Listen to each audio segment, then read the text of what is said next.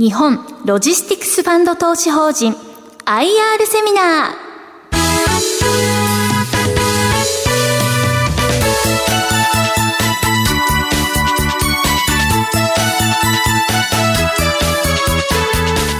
この番組は証券コード8967日本ロジスティクスファンド投資法人の IR 活動の一環としてお送りします。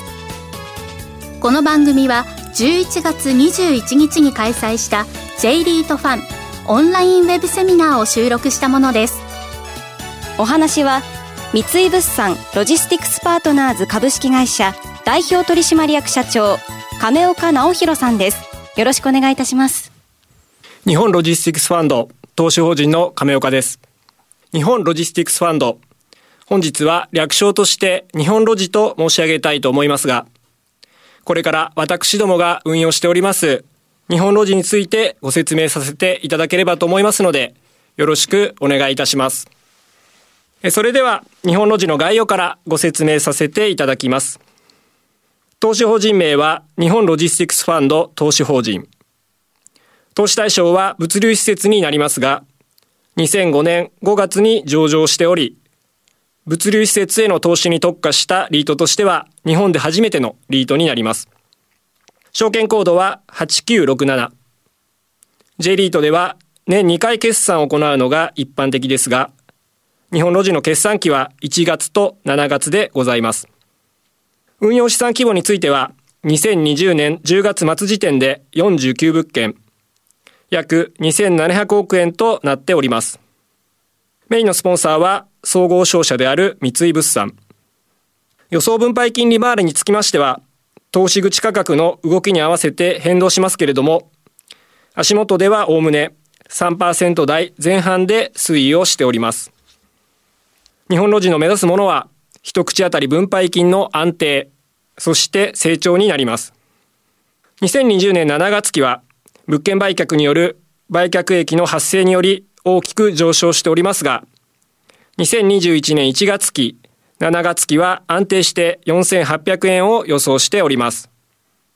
また、2006年1月期からの年平均成長率は4.7%と、2005年の上場以来、一口当たり分配金が成長してきていることをご確認いただけるかと思います。一口当たり分配金の当面の目標としましては、5000円を目指しております。先ほど申し上げました通り、日本ロジは物流施設への投資に特化したリートとしては、日本で最初のリートで、最も歴史が古く、運用実績は15年を超えております。東証の J リート市場開設が2001年ですが、日本ロジは2005年に上場をしております。その後、2012年13年、そして16年から19年にかけて相次いで日本ロジと競合するような物流リートが上場しておりますが、リーマンショックがちょうど2008年ぐらいですので、日本ロジはリーマンショックを乗り越えた唯一の物流リートであるということになります。日本ロジには業界の先駆者として多くの専門人材がおり、ノウハウが蓄積されているものと自負をしております。物流施設の立地として優れているとされているのは、まず、東京湾湾岸エリア。そしてリング上の環状線になっている高速道路、国道沿いのエリアになります。一般論ですが、不動産の価値としては都心に近い内側のエリアの方が高くなります。その一方で土地の確保という点では都心ほど難しく郊外ほど容易であると言えます。日本ロジが保有している物流施設は全体の約70%が国道16号の内側に立地をしておりまして、この比率は他の物流リートと比較して高い数字になっております。やはり不動産は動かせない資産ですので、立地というのは非常に重要だと考えておりますが、こうした質の高いポートフォリオを構築できているというのは、最も歴史が長く、先駆者として業界をリードしてきたその結果であると考えております。日本の字のメインスポンサーは総合商社として物流に関する豊富な知見を有する三井物産です。三井物産は総合商社として物を買い、在庫し、売るという物流に関わる事業を長年続けてきておりますので、物流施設の取得機会の紹介や、テナント様の紹介など様々な点で日本ロジをサポートしております。なお先ほどリーマンショックを乗り越えた唯一の物流リートであるといった話も申し上げましたが、J リート市場全般としましては、リーマンショック以降の金融危機の局面というのは非常に厳しい環境でございました。そんな中、日本ロジがしっかりと運営を続けられたのは、リーマンショックの前から堅実な運営を続け、質の高いポートフォリオを維持していたといったことに加えまして、信用力の高い三井物産のバックアップがあったことも一因であると考えております。え続いて、日本ロジの特徴についてご説明させていただきます。えまず、日本ロジの特徴の一つである目利き力と運用力からご説明させていただきます。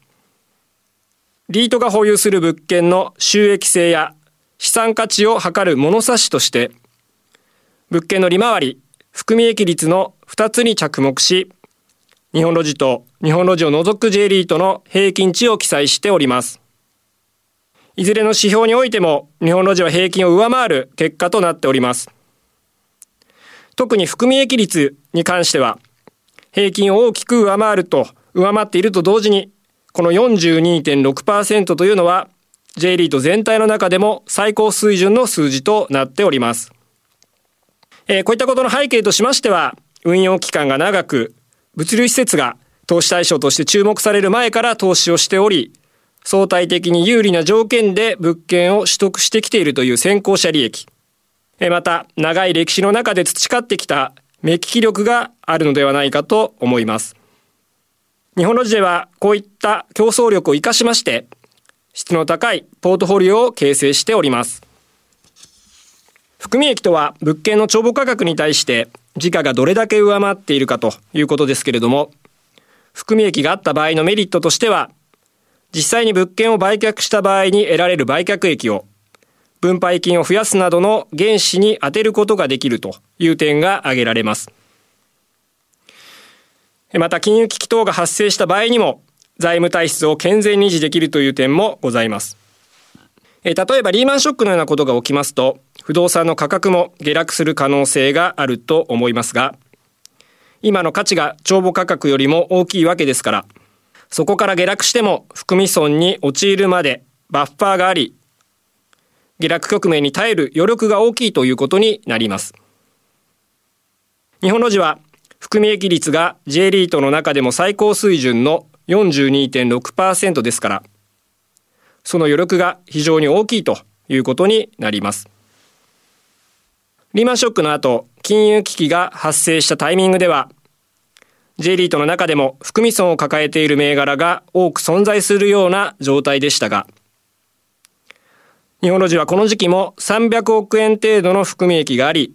財務の健全性を維持していたと言えます。これが金融危機においても問題なく運用ができ、乗り越えることができた理由の一つになりますが、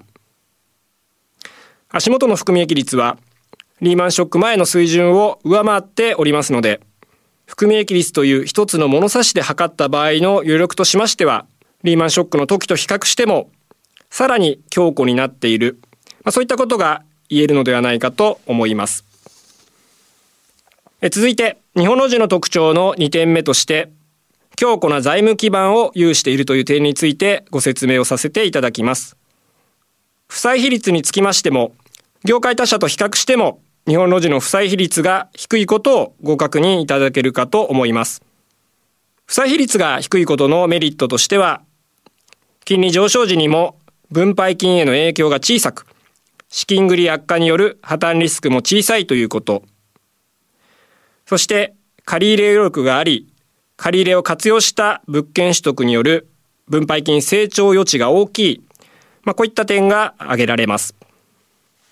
格付けに関しては、日本ロジでは JCR 日本格付け研究所から WA、R&I 格付け投資情報センターから AA- の格付けを頂戴しており、これは J リートの中でも相対的に高い格付けになっています。格付けは借入金等の債務を返済する能力の高さを示すものですので、高い格付けを有しているということは、外部の専門家も信用力の高いリートであると評価していることになります。続いて、日本の字の戦略と近況。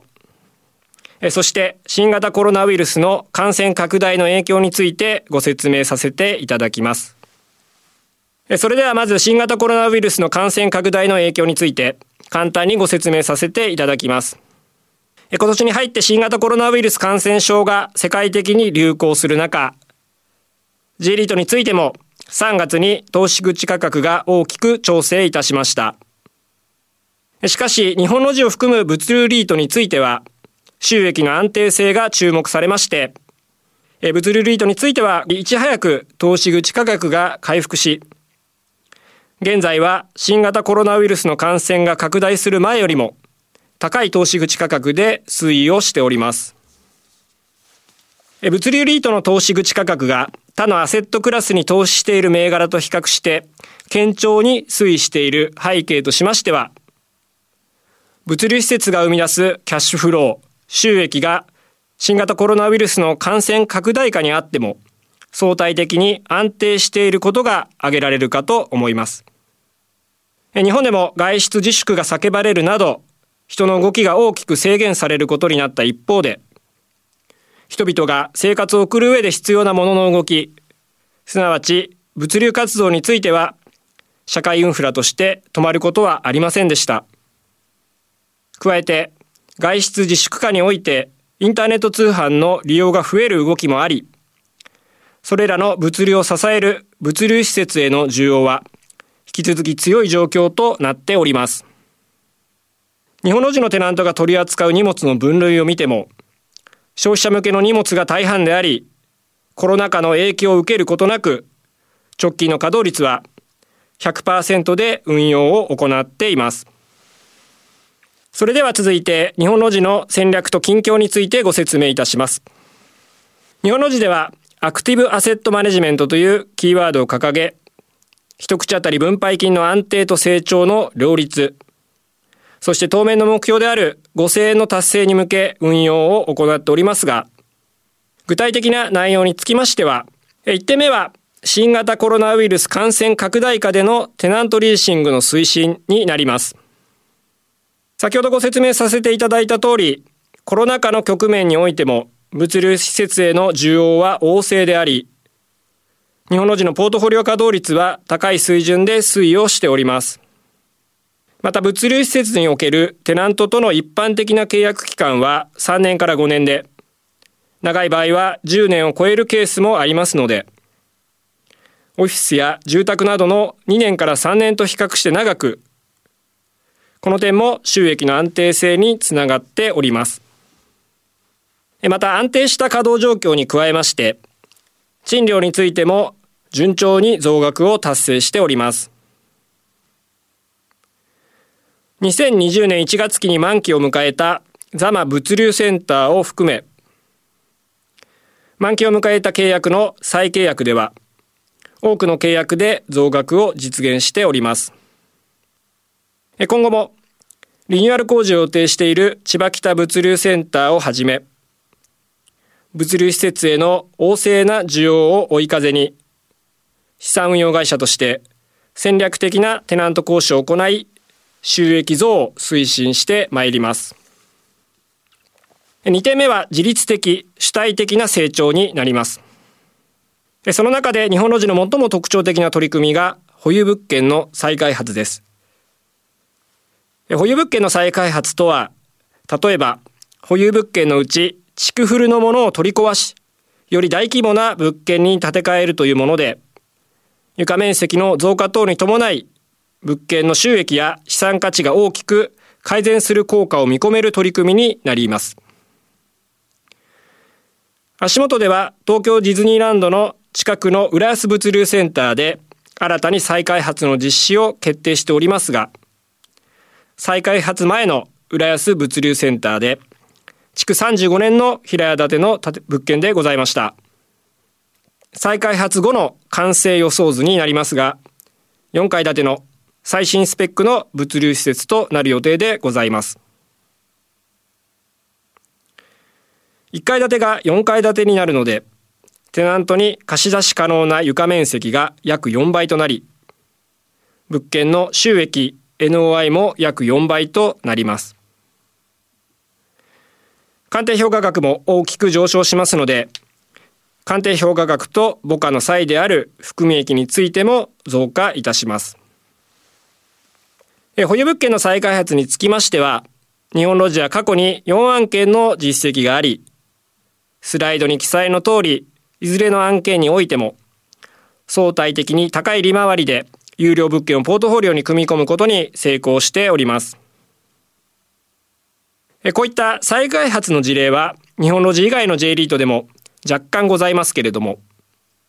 継続的に実施しているのは日本ロジのみとなっておりまして、日本ロジの特徴であると同時に強みにもなっています。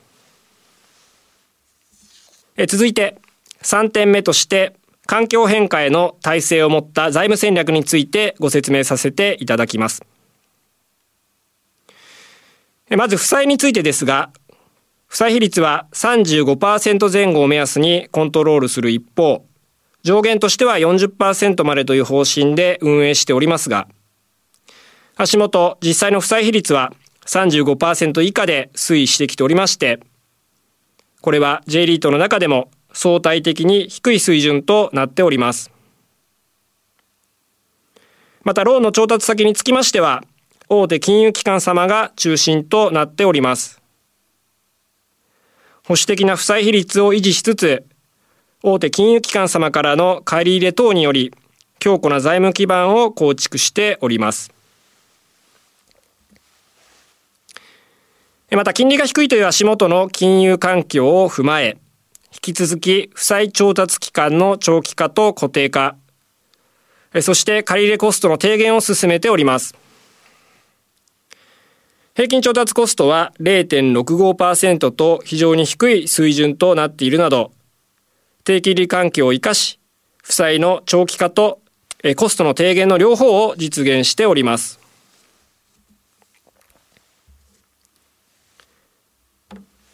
財務戦略として内部留保の活用方針についてもご紹介させていただきます。日本の時の累積内部留保額は約12億円。一口当たりで1350円となりますが、日本の字では一時的な収入減少や費用の増加が発生した際に、この豊富な内部留保を機動的に活用する方針でございます。足元では先ほどご紹介した浦安物流センターの再開発にあたって発生する一過性の費用等に充当し、一口当たり分配金を安定させる予定でございます。それでは4点目として ESG への取り組みについてご説明させていただきます。近年、世界的に ESG への関心は高まっておりますが、J リートマーケットに関しても、大手公的年金が ESG を投資判断の材料に加えたり、ESG に着目した J リート投資が新たに設定されたりするなど、同様の動きが出てきております。世の中の動きも踏まえまして、日本ロジでは ESG への取り組みをファンド運用上の重要な課題と認識し、様々な取り組みを行っております。ここで G のガバナンスに関連して、2020年10月の投資主総会で承認された資産運用報酬体系の見直しについてご説明させていただきます。投資主の皆様と資産運用会社の利害の一致を強化することを目的とし、2021年7月期より資産運用報酬体系を変更いたします。具体的には資産規模に連動して発生する報酬を廃止し、一口当たり分配金に連動する報酬を新たに導入すること、NOI への連動性を高めること、そして譲渡報酬を廃止することなどになります。なお今回の資産運用報酬体系の見直しによって、報酬総額は足元では同程度となる予定です。資産運用会社としてこれまで以上に一口当たり分配金をはじめとする投資主価値の向上を意識した運用を行ってまいります。それでは最後に数字の説明をさせていただきます。まず直近の決算期である2020年7月期の実績についてになりますが、営業収益150億3000万円、賃貸事業収益 NOI が73億6000万円、当期純利益97億5000万円と、当期は2つの物件を売却して売却益が発生した影響で、前の決算期と比較して大幅な増収増益となっております。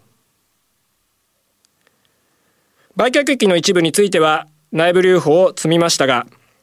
一口当たり分配金としましては、過去最高となる9830円となりました。続いて2021年1月期、2021年7月期の業績予想のご説明になります。いずれの決算期においても、20年7月期に発生した物件売却益がなくなりますので、収益は巡航水準に復帰いたします。また、将来的な収益の増加のために実施している浦安物流センターの再開発等に伴う一過性の費用が生じますが、それらについては内部留保の一部を充当する方針でございます。えー、その結果、一口当たり分配金につきましては、いずれも4800円を予想しております。最後に本日のご説明のまとめとして3点お伝えいたします。日本の字では一口当たり分配金の安定と成長を追求した運用を行っております。その背景としては、日本の字には日本初の物流リートとしてこれまで15年を超える運用実績があり、その実績に裏付けされた目利き力と運用力が備わっているということ。そしてスポンサーである三井物産の豊富な知見とサポートがあることが挙げられるかと思います。その結果としてポートフォリオの資産価値も大きく向上して含み益が増加しており財務の安定性健全性が高いリートとなっております。引き続き一口当たり分配金の安定と成長を目指して運用を行い、投資家の皆様に質の高い投資リターンをご提供できるよう努めてまいりますので、今後ともよろしくお願いいたします。ご清聴ありがとうございました。ありがとうございました。お話は三井物産ロジスティックスパートナーズ株式会社代表取締役社長亀岡直弘さんでした日本ロジスティクスファンド投資法人 IR セミナーこの番組は証券コード8967日本ロジスティクスファンド投資法人の IR 活動の一環としてお送りしました。